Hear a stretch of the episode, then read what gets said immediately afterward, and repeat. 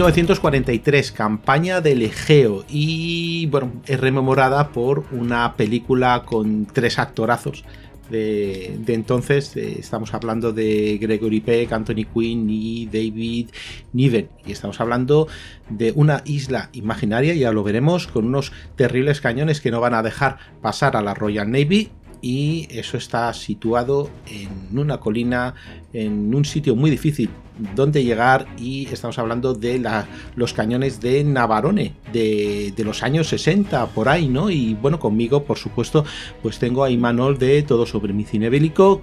Muy buenas, aquí hoy con una gran película, clasicote. Sí, sí, sí, vamos a los clásicos. El único clásico que habíamos tocado realmente era uno de ochentero, que ya entra en otra liga, pero aquí estamos en, la época de todavía de las grandes películas de, la Segunda Guerra Mundial y esta vez en, un escenario muy, muy, muy desconocido, que es el Mediterráneo, pero el Mediterráneo del mar Egeo, de una campaña muy extraña que se conoce poco porque, bueno, realmente es una campaña que, perdieron los aliados, ¿no? Y eso para qué ventilarlo, ¿verdad? Sí, la verdad que esa zona no, ha tenido mucho reconocimiento en el cine. Así como campañas como la francesa o la italiana o el norte de África tiene su cine de mejor o, peor calidad, es verdad que piensas en, la guerra llegó hasta Grecia, Yugoslavia, la entonces Yugoslavia, eh, o incluso Polonia, todos esos países el cine los ha pasado muy, muy, muy de refilón y caso es que aquí, eh, básicamente, Grecia no hay mucho cine sobre la Segunda Guerra Mundial en Grecia y aquí es más que nada una excusa porque eh, el autor, Alistair MacLean, realizó una novela, un, libro que fue un bestseller, en el cual pues la misión tiene lugar aquí, eh, con esa isla ficticia de Navarone, y bueno, y al final, gracias a eso, se hace una gran superproducción con Grecia protagonista, que si no, quizá el cine de Grecia en la Segunda Guerra Mundial, sobre Grecia, ambientado en Grecia en la Segunda Guerra Mundial, mm, sería aún más inexistente. Al menos tiene esta película de excusa. Sí, como grande y bueno, quiero recordar mi, mi, Mediterráneo, pero esa es muy, muy local y eso fuera de Italia se va a conocer, se va a conocer poquito. Y una gran... ganó, el Oscar, creo, Mediterráneo. Mm, pues creo, que... De, un inglesa, ¿eh? Para, que me entienda la gente. Entonces es una película que en los 90 yo la recuerdo, bastante conocidilla, pero bueno, nada que ver con la que hoy nos trae aquí, que decías eh, sesentera, pero eh, es la primera gran película sobre comandos y misiones suicidas que se hizo eh, en Hollywood. Podemos coger el puente sobre el río Kwai como la que enciende la mecha, pero ahí hay eh, mitad película de prisioneros, mitad película de comandos, es la última hora la de comandos, pero eh, quizá el éxito del puente sobre el río Kwai invitó a decir, oh, pues la Segunda Guerra Mundial puede ser un filón para películas mm, no ya antibélicas, o sea, la gente se había olvidado un poquito del conflicto, en los 50 se va recuperando un poco. Eh, el otro día hablábamos del cine sobre la guerra de Corea. En los 50 empezó, en los 50 empezaron con la guerra de Corea, pero a mediados de los 50 la Segunda Guerra Mundial ya había vuelto a ser importante poquito a poco. Y es a partir del puente sobre el río Kwai en el 57 que dicen, joe, es que a la gente le gusta el cine de la Segunda Guerra Mundial. Y llega en el 61 los cañones de Navarone y a partir de ahí los 60 yo creo que son la gran década del cine bélico. Cada año hay mínimo una gran superproducción. O sea, el año siguiente fue el día más largo, después la gran evasión. Eh, Lorenz de Arabia también el año el día más largo. Perdón, esa es de la primera, pero bueno, cine bélico en los 60 fue eh, grandes superproducciones eh, y el cine sobre misiones suicidas y de comandos que en cierto modo la gran película sobre este tipo de este subgénero, yo creo que a todo el mundo le vendría esta película a la cabeza, más incluso que los 12 del patíbulo, que son los últimos 40 minutos, los bélicos. Aquí es que es toda la película, eh, paso a paso, una operación militar, y en ese sentido es una. Es cine de palomitas, pero muy bien hecho. Te, lo iba a decir, digo, hombre, se tiene que pelear con los, con los 12 del patíbulo, pues que también es todo de comandos, pero sí que es verdad que esto centra toda la acción, excepto los... Incluso cuando hay las primeras reuniones ya, ya hay historias del tío que, que escucha detrás de la puerta, del que no se fían.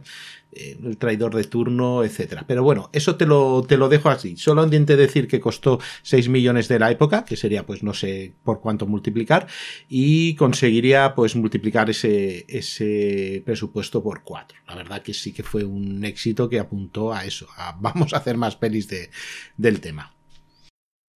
Película dirigida por J.L. Thompson, J.L. Thompson, eh, posiblemente su obra más conocida, una de las más conocidas, eh, porque diría, no estoy seguro si es el de Matar a un ruiseñor, lo que sí sé es que es Gregory Peck, que fue una de las de los primeros en embarcarse en el proyecto y la cabeza visible de la superproducción, a falta de director, porque no había convencido los anteriores y así, es Peck el que, bueno, de hecho creo que hay un director que empezó a rodar y no cuajó.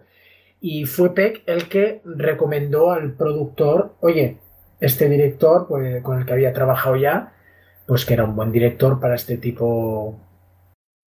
Para este, que podía ser un buen director para la, para la producción, y la verdad es que, por, por desgracia para él, su nombre no ha quedado tan inscrito en la película. O sea, tú ves eh, el puente sobre el río Kwai y te viene David Lean a la cabeza, eh, John Sturges, eh, La Gran Evasión y, Los Cañones de Navarone, casi todo el mundo pasa muy por alto quién la dirigió, porque al final la novela está ahí, se trata de una película muy de aventuras, de, de, secuencia tras secuencia de acción y parece que la mano del director se nota menos, aunque fue nominado al Oscar.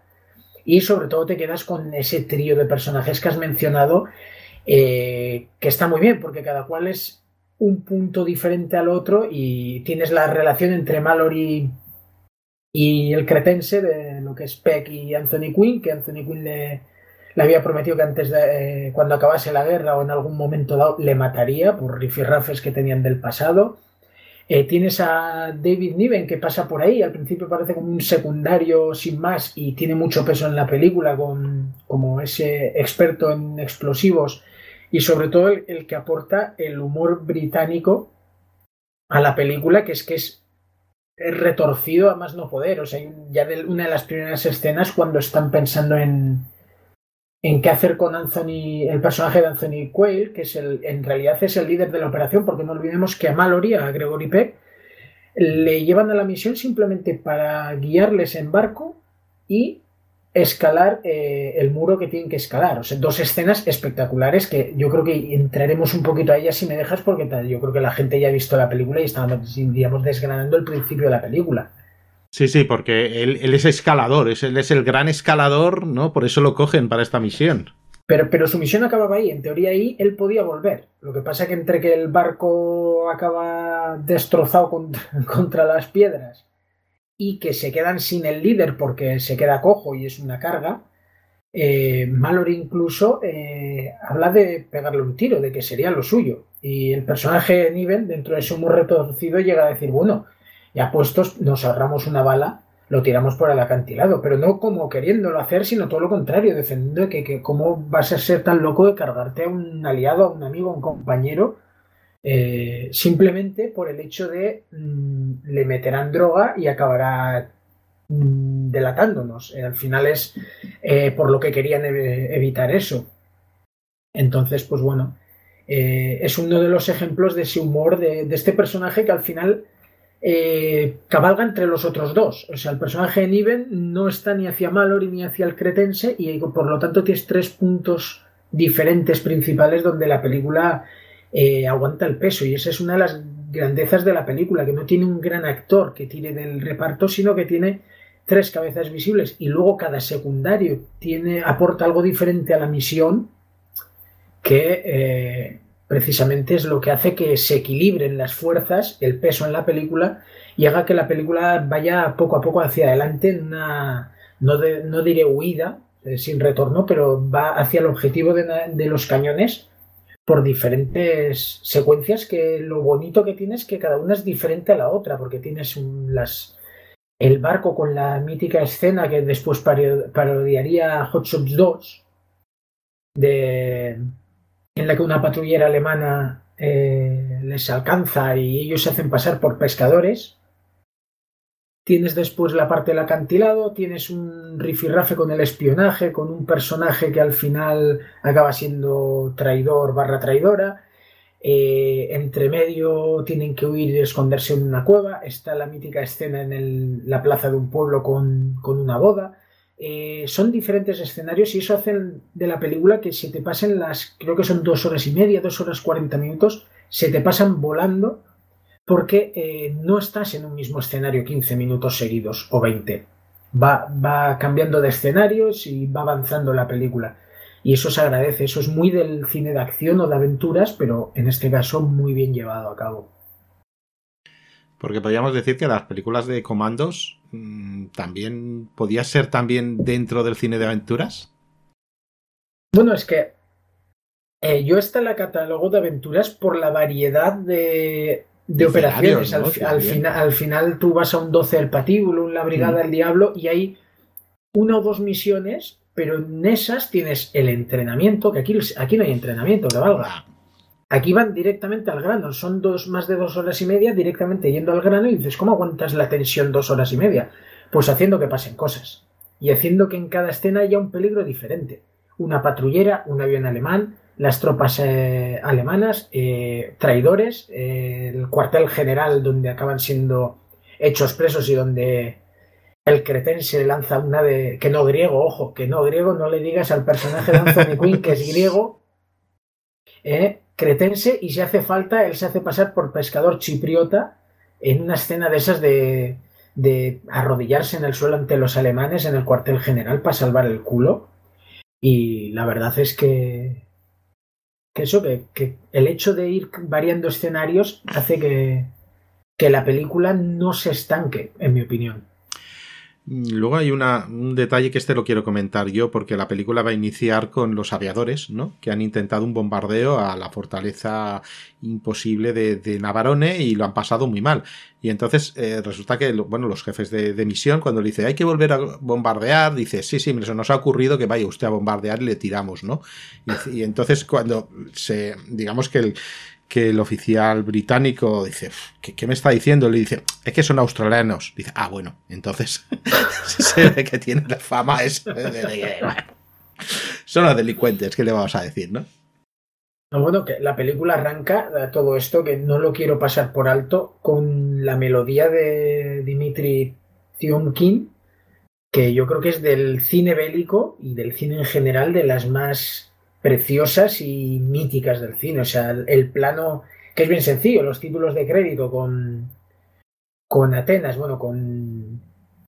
Ya me saldrá. Ahora no me sale el mítico monumento de... Mira que estado, ¿eh? Pero no me sale... La Acrópolis. La, Acrópolis de, mm. de Atenas en, con un color azulado o, variando el color, los títulos de crédito y la musiquilla de fondo de King, que es un autor como la Copa de un Pino. Eh, entre otras también eh, estuvo en, la del Álamo, que es otra de las bandas sonoras míticas. 55 días en Pekín, también, por aquí, Río Bravo. eso Vamos, Río Bravo, que es donde inicialmente eh, empezó a utilizar en la de Huello, que luego en el Álamo eh, tiene mucho que ver ese tema.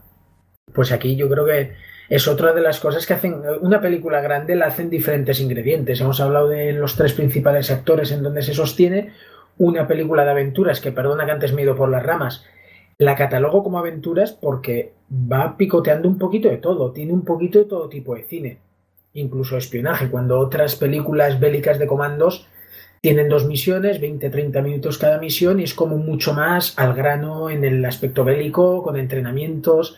En ese sentido no las catalogaría tanto de cine de aventuras, una película como 12 el patíbulo. Sin embargo, la que nos trae hoy aquí, sí, y otro de los ingredientes fuertes, hemos dicho, sin obviar eh, la buena mano del director, que hay que reconocérselo, aunque poca gente lo haya hecho porque se han olvidado de él, la mano de Tion King, que al final una gran película necesita una gran banda sonora, y aquí la tiene.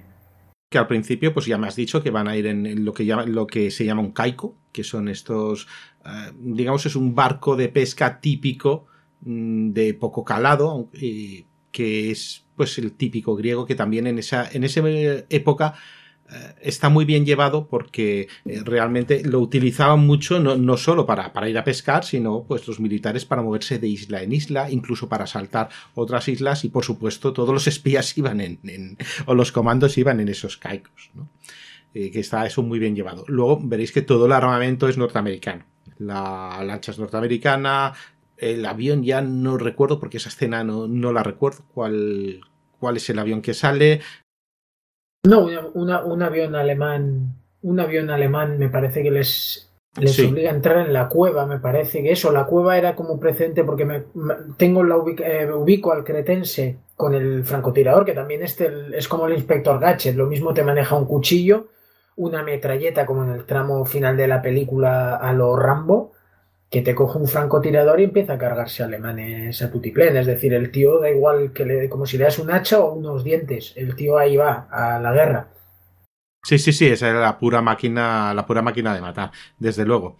Y, las escenas, por ejemplo, estas de, la escalada in extremis, que te da hasta vértigo porque parece como si inclinase el plano y yo no sé si es que lo hacen expreso para que dé una sensación dentro del cine que digas, ostras, pues, pues me veo muy alto, ¿no? Aquí. Bueno, es eh, el único de siete nominaciones al Oscar, la única que logró fue la de efectos visuales, y es que para la época, tanto el momento de explosión de los cañones como sobre todo, sobre todo, la escena de la escalada, eh, lo que tú dices, eh, pelos de punta, vértigo, una sensación de peligro constante, y hay un tramo de unos 15 minutos más o menos que no hay ningún diálogo.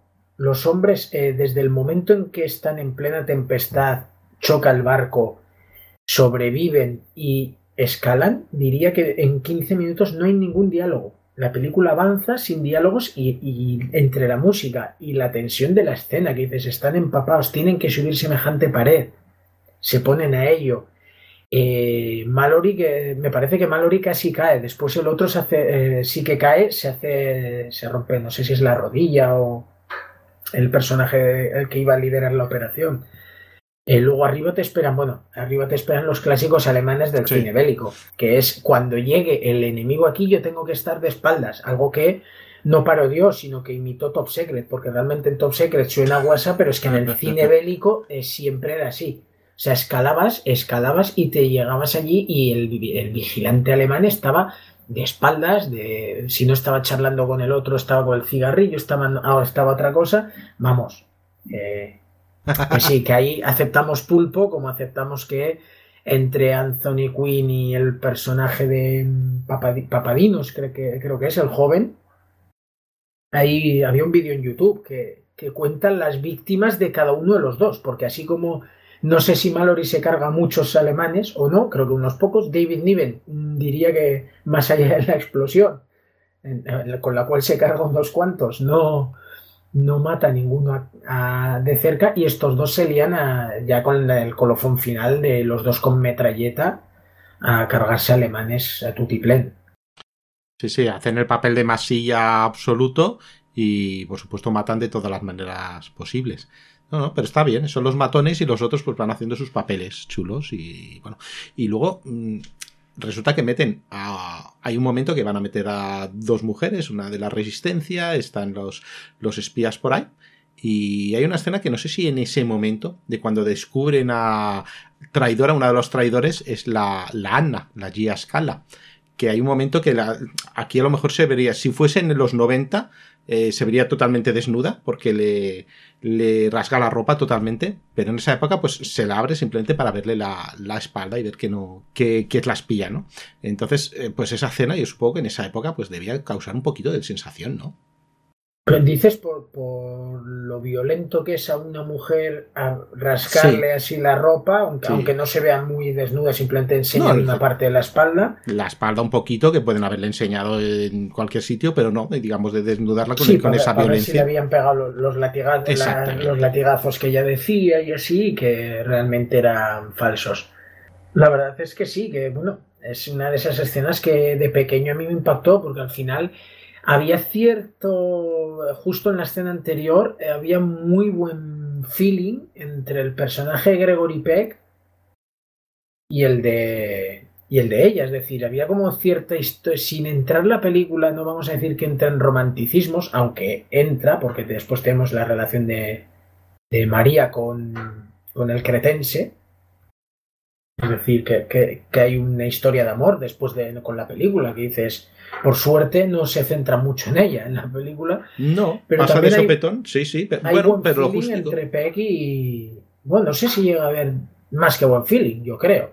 entre Peg y, y María, sí. Y María justo. No, María, perdona, Ana, Ana, Ana, María, María la buena. Y, y escala justo antes de la escena cumbre donde, donde llega David Niven diciendo que con eso no van a hacer ni cosquillas a los alemanes, que está la pólvora creo que mojada o no, sé. Y es cuando descubren, bueno, eh, llegan a asociar que mira, en cada momento, desde que nos hemos encontrado con ellas, en cada momento, o sea, no ha habido un momento que nos hayan dado respiro. Han sabido en todo momento dónde hemos estado para buscarnos.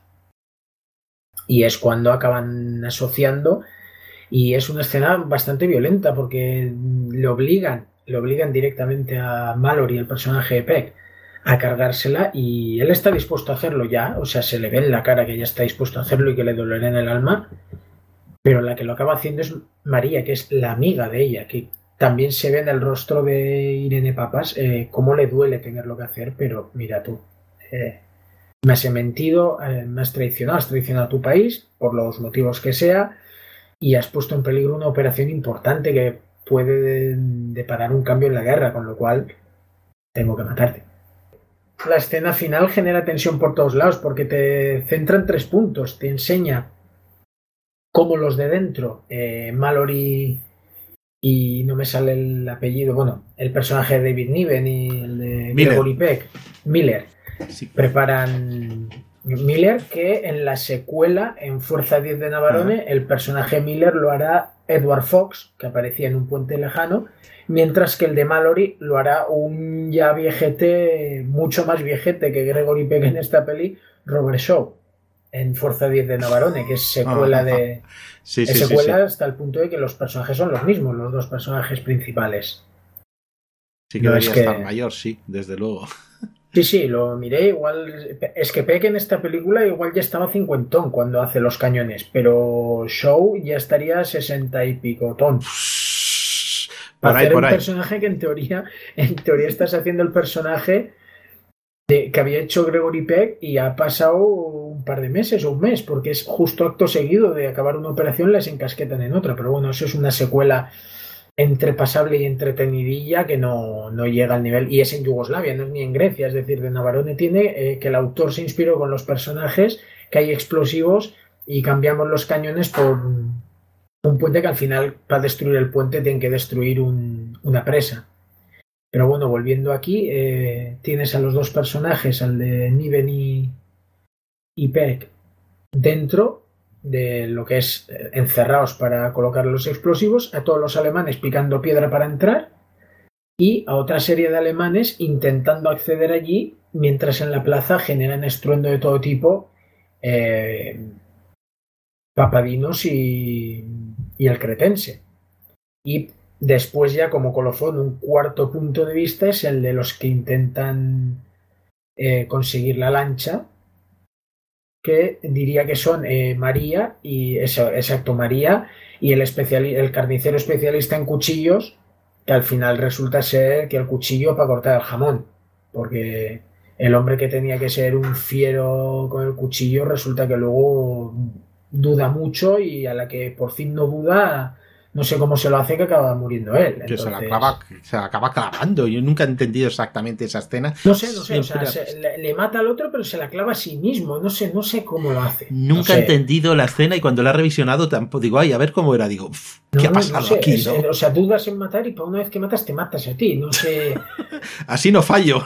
la, la, verdad es que el personaje Stanley Baker, con lo valeroso que sería un año, creo que un año después en Zulu aquí se nos queda un poquito eh, papanatas. Es decir, al final es como que en la operación todos son especialistas en algo, el chavalillo en, matar con la metralleta al menos, y este, mm, su función al final queda muy desvirtuada comparada con el resto de, los de la operación. Pero bueno, al final tienes lo que decía, cuatro puntos de vista y el montaje perfectamente lo comiendo todo en un orden en el cual, unido a la música, unido a las actuaciones, va generando esa tensión para el momento cumbre. Ese momento cumbre que para más Inri cuesta que llegue, porque tú estás esperando que eso explote por un lado y oh, que no explota, que no explota, mira tú que lo hemos hecho mal, que no va a explotar, mierda de los explosivos y así hasta que con ese punto de tensión de, a ver, venga, hombre, que hemos venido aquí a la sala de cine, dos horas y media de película, llegan,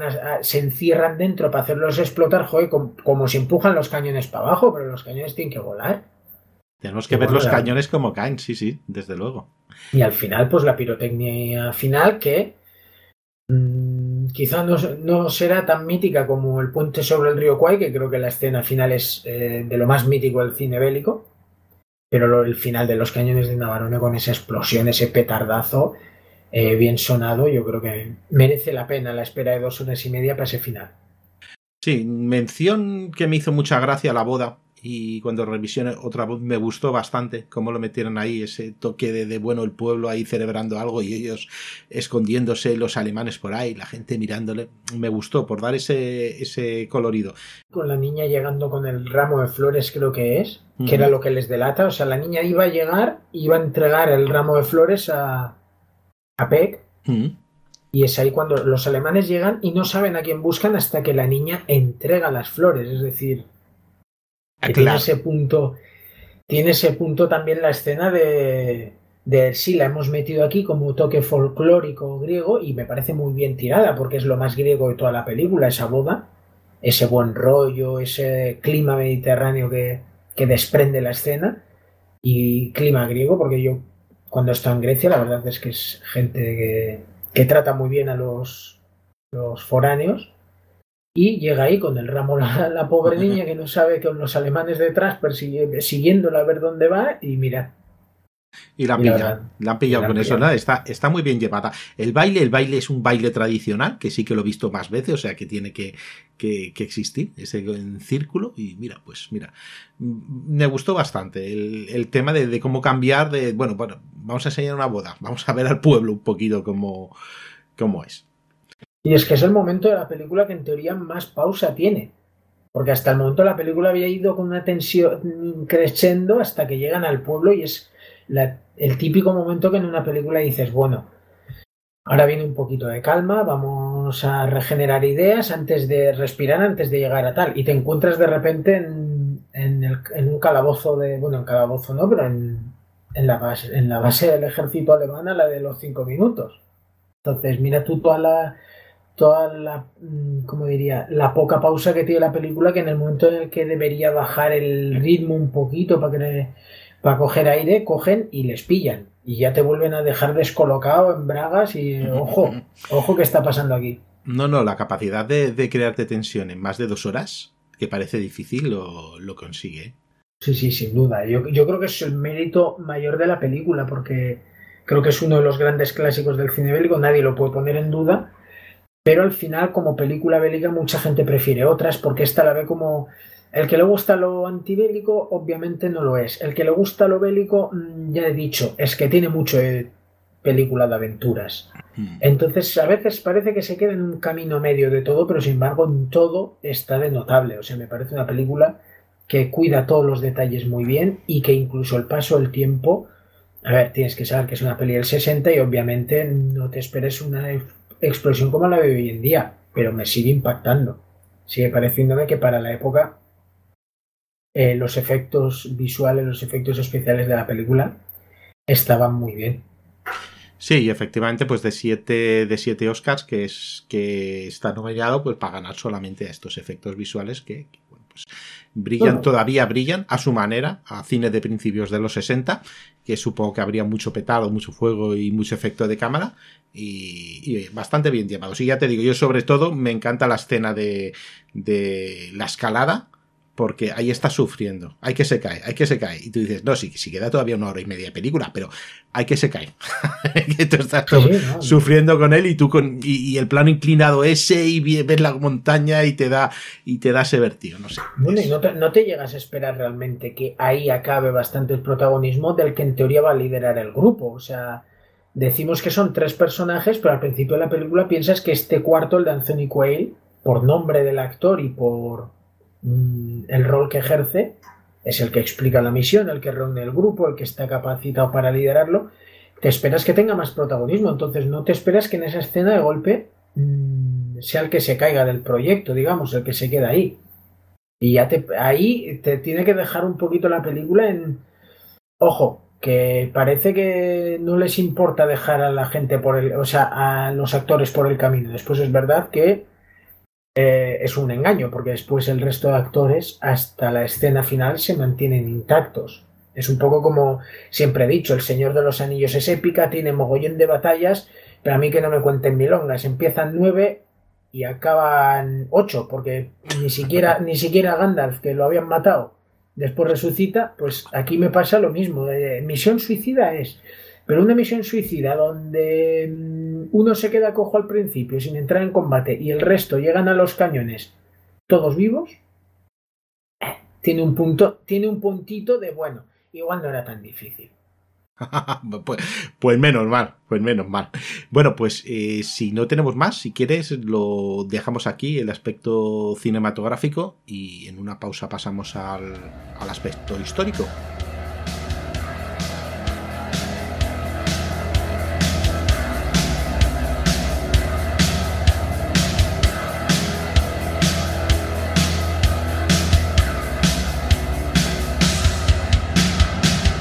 Domingo que viene en la factoría Casus Belli tenemos la batalla de Narvik, 1940, la batalla terrestre clave para la campaña de Noruega y estaba a punto de comenzar la ofensiva alemana sobre Francia. Dominar Noruega era poner al alcance de la Luftwaffe a la flota británica que se quisiese aventurar al este del Mar del Norte y dificultar futuras comunicaciones con la Unión Soviética, como así pasó miércoles 24 tenemos Victoria Podcast. Volvemos a África y volvemos a hablar de la máquina militar Zulu. Hablamos sobre la caída del imperio. Y en abierto, la historia nos miente. Falacias e informaciones interesadas en la historia. Viernes, como siempre, programa para fans, programa para mecena. Casus Belli Fans Scapa Flow, el osado ataque de Lu-47 con Gunther Prien al mando que humilló a la Royal Navy solo seis semanas de empezar la Segunda Guerra Mundial.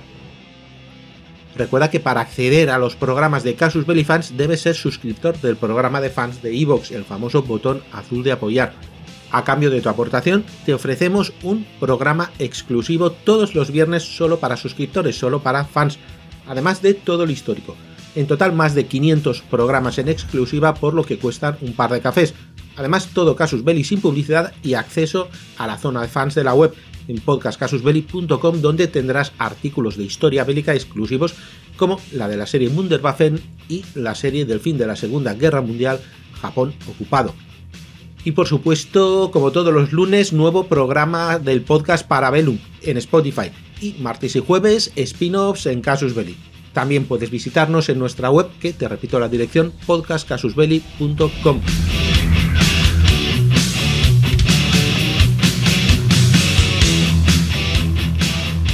Bueno, pues vamos a hablar del aspecto histórico. ¿Por qué? Porque primero esta es una isla que se inventa, pero está dentro de una operación, de una operación que es la campaña del Dodecaneso, que, bueno, la resumiremos un poco, pero antes de todo, lo que se pregunta a la gente es, ¿dónde está esa isla? Y esa isla está en las islas del Dodecaneso, isla inventada, pero él las mete ahí. ¿Cuáles son las islas del Dodecaneso? Bueno, pues si cogemos un, un mapa del mar Egeo, y tenemos Creta abajo, pues si tiramos más hacia el este, casi a Turquía, tenemos a Rodas y todo eso, Rodas y todas las islitas que hay, Cárpatos, por ejemplo, eh, cerca de, del suroeste de Turquía, digamos al sureste del, del mar Egeo y alindando con el Mediterráneo Oriental, pues todo eso es, las islas del Dodecaneso que desde la guerra italo-turca de 1911 eran italianas.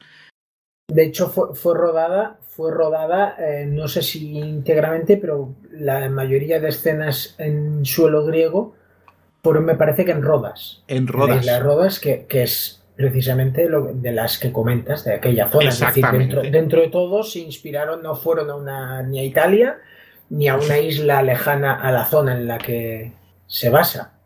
Sí, que no fueron a Chinechita y a ver qué isla tenéis por aquí en el, en el, eh, en otro mar y, a ver, no, fueron, fueron allí. Y alguna escena sí que me han dicho que está grabada en Creta, que es posible, alguna localización pues ahí cerca, en Creta pues tiene más, más, más ciudad, más medios, pero vamos, casi todo, casi todo en Rodas.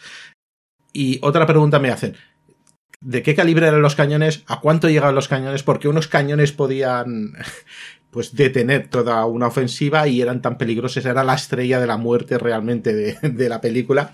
Y bueno, he investigado por ahí, son dos cañones, mm, no dicen nunca exactamente el calibre, pero sí que parece que son, al principio creen que son de 8 o 9 pulgadas, que es un calibre 200, 230, y al final pues acaba siendo un calibre 12 pulgadas. 12 pulgadas son 300, contando el Bismarck, por ejemplo, que es el gran acorazado alemán, pues tiene unos 380, la mayoría de, acorazados y cruceros italianos y, británicos tenían pues de 280, de 320, eh, pues eran cañones importantes, además en una, mientras que, bueno, en un barco pues tiene cierta elevación, ahí podían tener toda la elevación que, que quisiesen, ¿no? No dependían de la torre, etcétera. Alcance, alcance pues debían tener de 30 a 50 kilómetros. Eh, ¿Podía coger cualquier convoy que pasase por el doque de Caneso? Sí, efectivamente sí que estaba bien pensado que unos cañones de a lo mejor pongamos eso, 12 pulgadas, unos 300, pues pueden llegar eh, con según qué elevación a aproximadamente pues 30, 35, 40 kilómetros, ¿no? Y todo eso pues, pues todo el arco que, que, cogiese. Supongo que estaba apuntando no para Turquía, digamos, para la otra parte donde iba a pasar la, donde podía pasar la flota. Entonces, una cobertura importante. Esos son los cañones, los cañones costeros, que aquí en España pues tenemos también, que son, si no me equivoco, por ejemplo, de 280 y que ya han dejado de existir, ¿no? Ya creo que a finales de los 90 o a principios del 2000 ya los últimos pues se dieron de baja, pues habían en el Ferrol, habían pues en el sur de España, habían en Canarias, pero eso evidentemente pues ya ha dejado un poquito de, de, tener sentido. Vale, eh, ¿Cómo está, cómo está orientado esto? Eh, ¿en, qué se, ¿En qué se basa? Bueno, pues en la campaña del Dodecaneso. Eso es, eh, digamos, en el 41 hubo un intento de quedarse alguna isla, Castelrosso, por ejemplo, eh, pero le salió bastante mal. Una serie de comandos, pues, fueron vergonzosamente vencidos por los italianos de la oficina de correos y prácticamente la policía portuaria, ¿no? Fueron humillantemente en la, en la operación Abstention, que tenemos también un casus belli por ahí.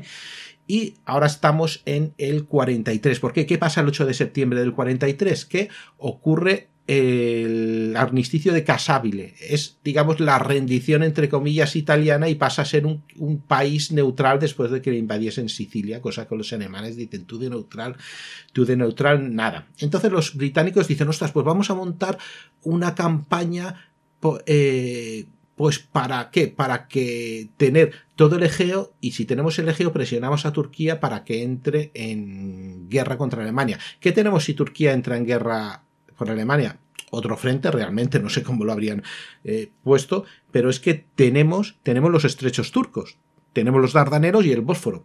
¿Y por qué es tan importante? Porque resulta que le estábamos pasando armas eh, a la Unión Soviética, pero por la ruta ártica. Y ahí, pues entre la Luftwaffe y, la, y los submarinos alemanes, la verdad que estaban haciendo el agosto más incluso que en, que la campaña del Atlántico Norte.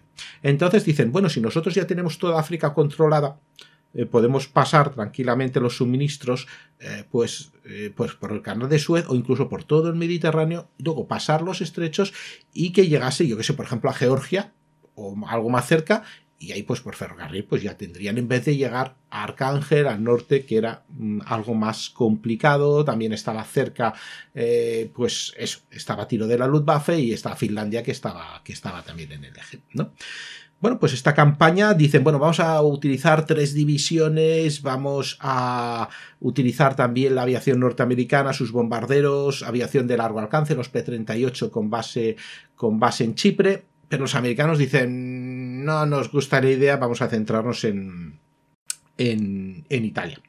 Bueno, pues entonces, en vez de la gran operación, pues van a hacer una operación low cost, ¿no? Van a hacer una la operación de los dardaneros de AliExpress. Van a, van a invadir los dardaneros, van a Rodas y a los Cárpatos. Lo normal sería, vamos a Creta, pero Creta está muy, muy bien fortificada y Creta tiene un problema, que tú para cualquier campaña necesitas capturar un buen puerto porque hay suministros y tú no, no puedes descargar un, barco en una playa, necesitas un puerto, grúas, etc. Entonces, eh, los tres puertos importantes de Creta, como dicen los británicos, están mal puestos porque están al revés, están mirando hacia adentro, ¿no? No están, no están mirando hacia afuera, digamos, hacia el Mediterráneo. Entonces dicen, bueno, vamos a por Rodas y vamos a por los Cárpatos y algunas islas del frente de Turquía y así presionamos a, Turquía para que entre. Los alemanes se lo ven y entonces pasa que esa zona estaba ocupada por los italianos. Se puede ver la película Mediterráneo, por ejemplo. Pero eh, al cambiar los italianos, los italianos que hay, unos se quieren volver a casa directamente y otros, más la oficialidad, dice, bueno, pues me voy a poner a luchar con, con los aliados. Yo creo que nos irá bastante, bastante mejor, ¿no? Hay algunos que no, hay algunos italianos que sí que quieren luchar a, pues, a favor del eje, seguir luchando a favor del eje y esta república de, de Saló, esta república social italiana. Bien, eh, ¿con qué cuenta entonces los británicos? Pues los británicos pues cuentan con que los, todos los italianos se vayan con ellos, que es evidente que, tienen espías y saben un poco, han habido contactos, ¿no? Bueno, vamos a pasarnos con nosotros y vamos a entregar las principales bases, principalmente Rodas. Eh, Rodas es, la base más importante de, cómo se puede defender, ahí hay 40.000 eh, italianos. Y eh, los alemanes que se la ven dicen, bueno, ¿qué hacemos? Bueno, primero tenemos una división en, Creta. Una división, pero que una división de élite, porque son paracaidistas y brandenburgueses. Vale. Eh, tienen esta división y aparte forman en Rodas otra con pocos hombres, 7.000, otros 7.000, 7.000, 7.000, 8.000, también a partir de una serie de divisiones, pues prácticamente de élite, y forman una división de asalto de Rodas. Bueno, ¿qué más tienen? Tienen, la verdad que tienen los aviones que pueden venir, bien de aliados, pueden venir de portaaviones o pueden venir, los Seafire, pues pueden venir de Chipre, por ejemplo. Pero claro, ir desde Chipre y cubrirlo van a estar poco tiempo ahí, no tienen tanto alcance. Eh, ¿Qué más tienen los italianos? Bueno, pues los caicos estos, ¿vale? Algún que otro submarino, los caicos son los barcos de pesca, no, es otra cosa, para moverse, aunque las distancias son muy pocas entre, entre islas. Tienen muchas barcas de desembarco, no muchas, 30, 40, 50, y tienen pues aviación. Planeadores también, pueden lanzarse en paracaídas. Bien, entonces los británicos eh, lo que hacen es su ataque principal, en teoría va a ser en Rodas. Vale, pues van a Rodas, van a Castel Rosso, que esta vez cae, van a Rodas y hay 40.000 italianos que, eh, bueno, se pasan a los aliados, pero rápidamente los, los alemanes, estos 7.500 alemanes, en vez de negociar y están negociando con los italianos, lo que hacen es atacar directamente. 7.500 contra 40.000 con todos los refuerzos de, de los británicos. Pues bueno, ganan rodas sin problemas. Dice, ostras, pues ya ha caído un poco el plan británico. Pero ellos sigan. Dice, bueno, vamos a capturar alguna serie de islas y va a caer, va a caer Kos, va a caer Samos y va a caer Leros. Y Kos es importante porque ahí tiene tres aeródromos importantísimos. Caen rápidamente y sobre todo en concordancia con los italianos, pero lo que hacen los alemanes es intentar al principio una cosa que se llama Operación Leopard ¿Por qué? Porque primero lo que hacen es tomar COS, tomar los aeródromos y gracias a la Luftwaffe, porque en ese momento, aparte de movilizar a esa división eh, de élite, creo que era la, la 22 que tenían en Creta, pues lo que van a hacer también es traer muchos aviones, 350 aviones de combate, contra solo dos escuadros que tenían en la isla de Kos, los cuales barren rápidamente. De acuerdo, la vigésimo segunda división y esos 300 aviones lo que van a hacer es esto, la operación Lepar contra qué isla, la principal, la de Leros, que es la que le interesa. Pero al principio no sale nada bien, porque cogen veintipico lanchas de desembarco y ese, pero ese convoy es rápidamente atacado por la Royal Navy y bueno, le hacen un pifostio importante, pierden muchos hombres los alemanes y casi todas las lanchas. ¿Qué hacer? ¿Qué hacer? Vamos a montar otra operación, la operación Tifón, que va a ser prácticamente lo mismo, pero en vez de salir de Creta, por ejemplo, y irse a Leros tranquilamente con veintipico, treinta lanchas de desembarco, una detrás de otra, lo que hacen es esparcirlo por las islas cercanas y camuflarlas. Y bueno, pues ahí la aviación de la Marina intenta buscarlas como sea, pero están bastante bien camufladas, hasta que llega el 12 de noviembre y lanzan esta operación Tifón, desembarcan, eh, van a ir en contra la 234 Brigada con unos 3.000 hombres, otros 3.000 o 4.000 hombres de, de 3 o 4 regimientos, más 8.000 500 italianos, pero estos italianos no eran infantería, ¿no? Pues, eh, hombre, tenían, sabían manejar armas, pero era gente más de la marina, que se convierte, pues, en ese momento en, infantes. Eh, hay un momento que parten la isla 2, aíslan a todos y se rinden los aliados. Ahí hay una matanza también de italianos, es decir, los alemanes ejecutan a todos los oficiales italianos, lo cual uno de los crímenes de guerra por el que se les va a juzgar en el futuro. Y el 16 de noviembre la isla es suya. Muy bien, es una guerra de, unidades eh, ligeras.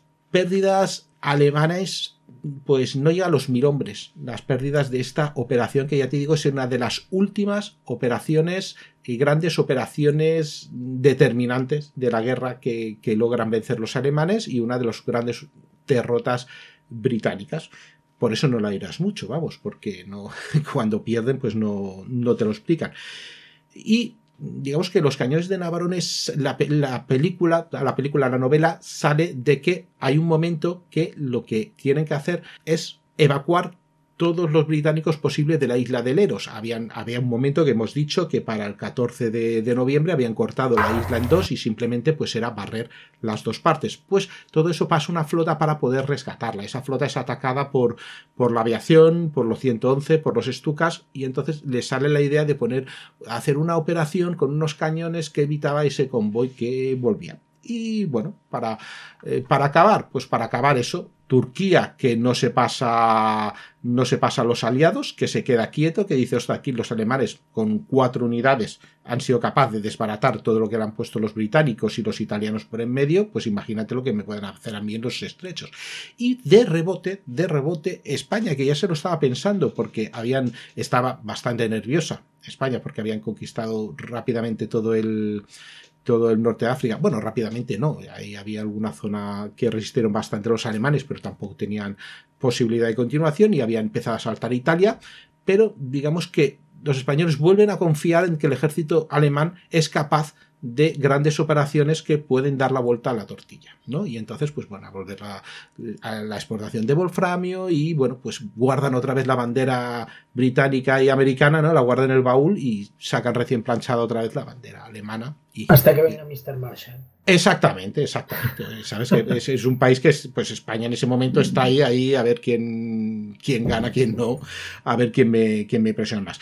Y más o menos es esto. Está la campaña del Dodecaneso, muy desconocida, merece un podcast aparte, merece un programa de podcast bien amplio aparte, porque la verdad que es muy, muy interesante y las luchas son un poco parecidas eh, a lo que pueden ser en el Pacífico, pero digamos que los alemanes haciendo de norteamericanos y eh, los japoneses harían de aliados, pero bueno, no serían japoneses porque no, lucharían fan, muy fanáticamente, ¿no? Pues simplemente pues serían yo no me imagino a los japoneses llevando toda su flota para rescatar a los que se quieran, a los que se quieran rendir. No, no, no, no, no, a, morir con honor. Y ya está. Ah, sí, eso es. No, no hay. ¿Para qué, ¿Para qué nos vamos a ir? ¿Para rejuntarnos en otra isla y ser el doble? No, no, no. Nosotros nos quedamos aquí, que si no somos la deshonra del país pues ahí, ahí sí, ahí sí, ahí hay que sacar a, ahí hay que sacar a todo el mundo. Un pequeño Dunkerque. La verdad es que, en cierto modo, los cañones de Navarone va de eso. De una como bien lo has dicho, una operación de rescate. Y, se, camufla, se camufla en todo momento esa sensación de derrota que significa el tener que evacuar a un ejército derrotado. Está en todo momento camuflado con la grandeza, la epicidad de una misión para conseguir la huida, es decir... Otro Dunkerque, tú lo has dicho. al final de la película consiguen el objetivo, el espectador queda encantado como una victoria aliada, pero esta victoria es para poder reagrupar un poco de tropas y no perder a todas las tropas allí. Un poco como exactamente lo que pasó en Dunkerque, que es hemos perdido, pero bueno, podía haber sido peor.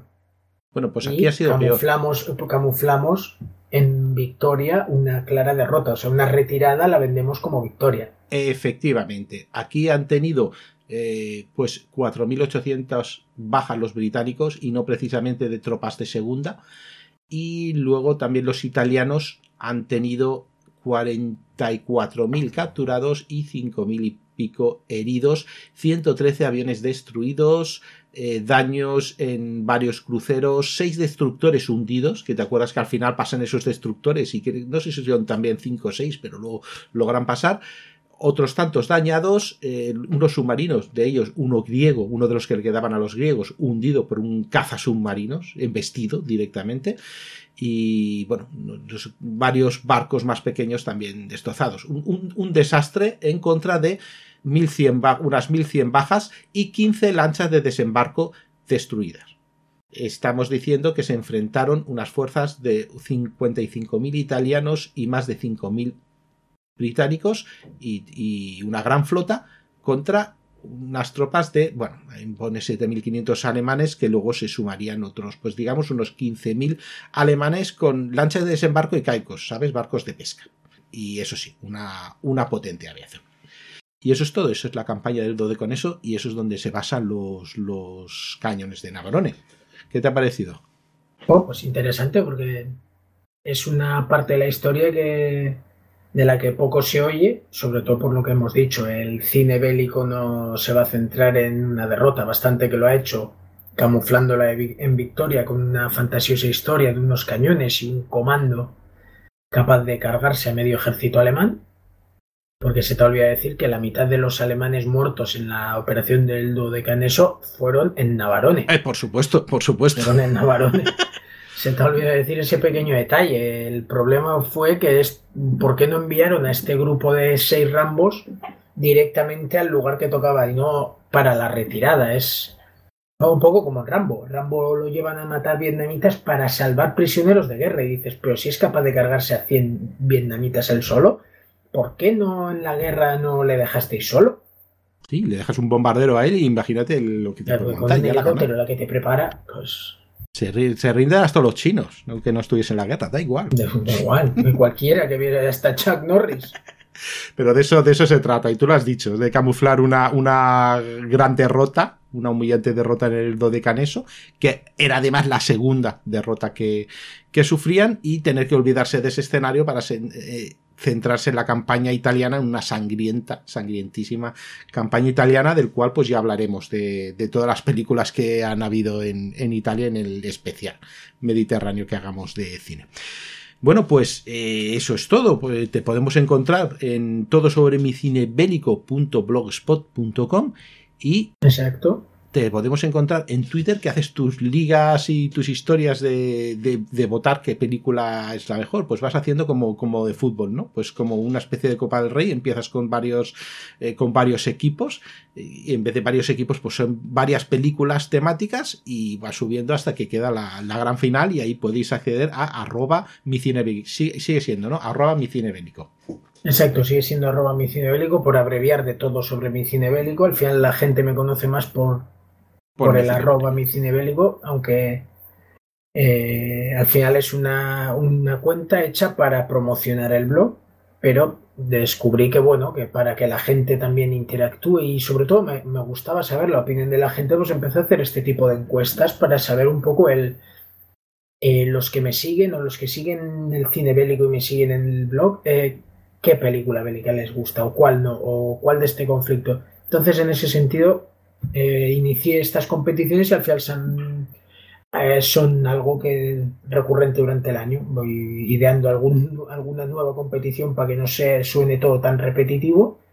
Solo los fines de semana, porque al final, repito, el, Twitter está como soporte del blog, entonces si toda la semana me centro en, en combates y duelos de estos, no me queda margen para eh, repescar o, vender un poquito los textos que hago semanales, que al final es lo que me apasiona y lo que quiero que llegue a la gente. Sí, el contenido, realmente el contenido, y esto es una forma de promoción y de pasárselo bien. ¿no? Sí, sí, sobre todo. Yo creo que la gente ya lo hace y yo también, ¿eh? haciendo luego las clasificaciones y todo, ya me lo paso bien. Si no, yo hubiera parado, porque eh, lleva, lleva su trabajo. ¿eh? Sí, sí, sí, sí. Pues nada, la última de qué lo estás haciendo. De... Bueno, la última, es la. Eh, ahora mismo está la Liga de Cine Bélico B. El año mm. pasado hice la primera, que era cada fin de semana, 19 jornadas, es decir, la competición más larga que había hecho yo nunca, y era porque quería eh, cuando hacía duelos de cuatro, dices, pero claro, entre duelos de cuatro la gente solo tiene una opción de votar. Entonces aquí es directamente duelos una contra otra y nada de eliminatorias, porque al final luego dices, claro, pero es que si te ha tocado salvar al soldado Ryan en la primera ronda, ¿hasta dónde, hasta dónde hubiera llegado la película? Entonces, para evitar injusticias, junté las 20 que por diferentes eliminatorias y torneos quedaron como las 20 escogidas. Como las de las 20 top de primera división, todas se enfrentaban entre ellas, cada jornada contra una diferente, 19 jornadas, y había tres puntos o un punto para el empate, y cero para la derrota, y una clasificación final. Y ahora estoy haciendo pues la segunda división, ah, donde arrasará un puente lejano porque ya fue incomprensible para mí que quedase fuera de las votaciones de la gente y todo el mundo me lo repite. Pero ¿qué hace aquí? Pues abusar. Porque la verdad es que. Bueno, tiene un eh, Stalingrado por ahí también, ¿eh? Que, entra pero, pero Stalingrado y alguna de estas no sé hasta qué punto mm, hubieran quedado bastante en la cola de primera, ¿eh? no digo las últimas, pero hubieran estado abajo un puente lejano por otras votaciones y tal. Yo creo que hubiera aspirado al top 10 o estar ahí cerca. ¿eh?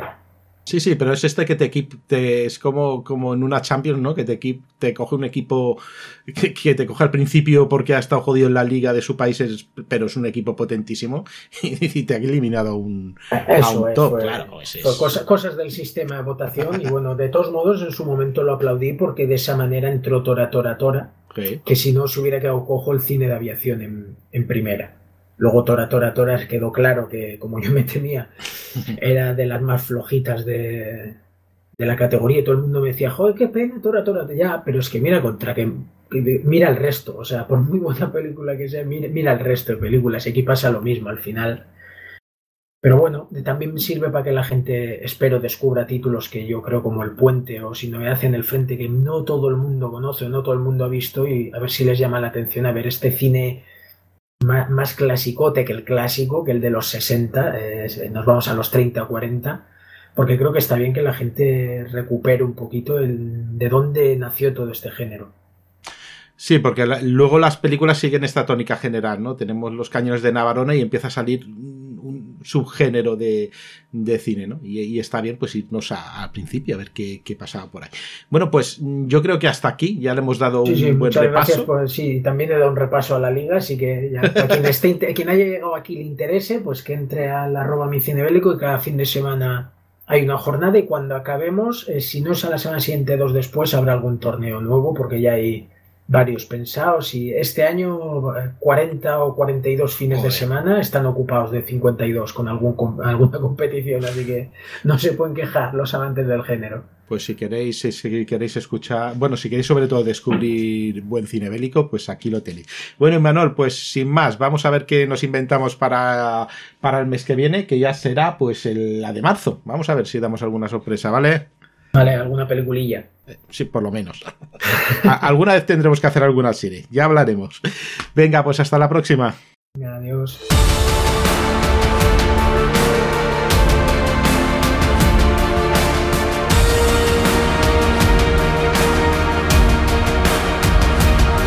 Esto ha sido todo por hoy en Parabellum, un programa de la factoría Casus Belli.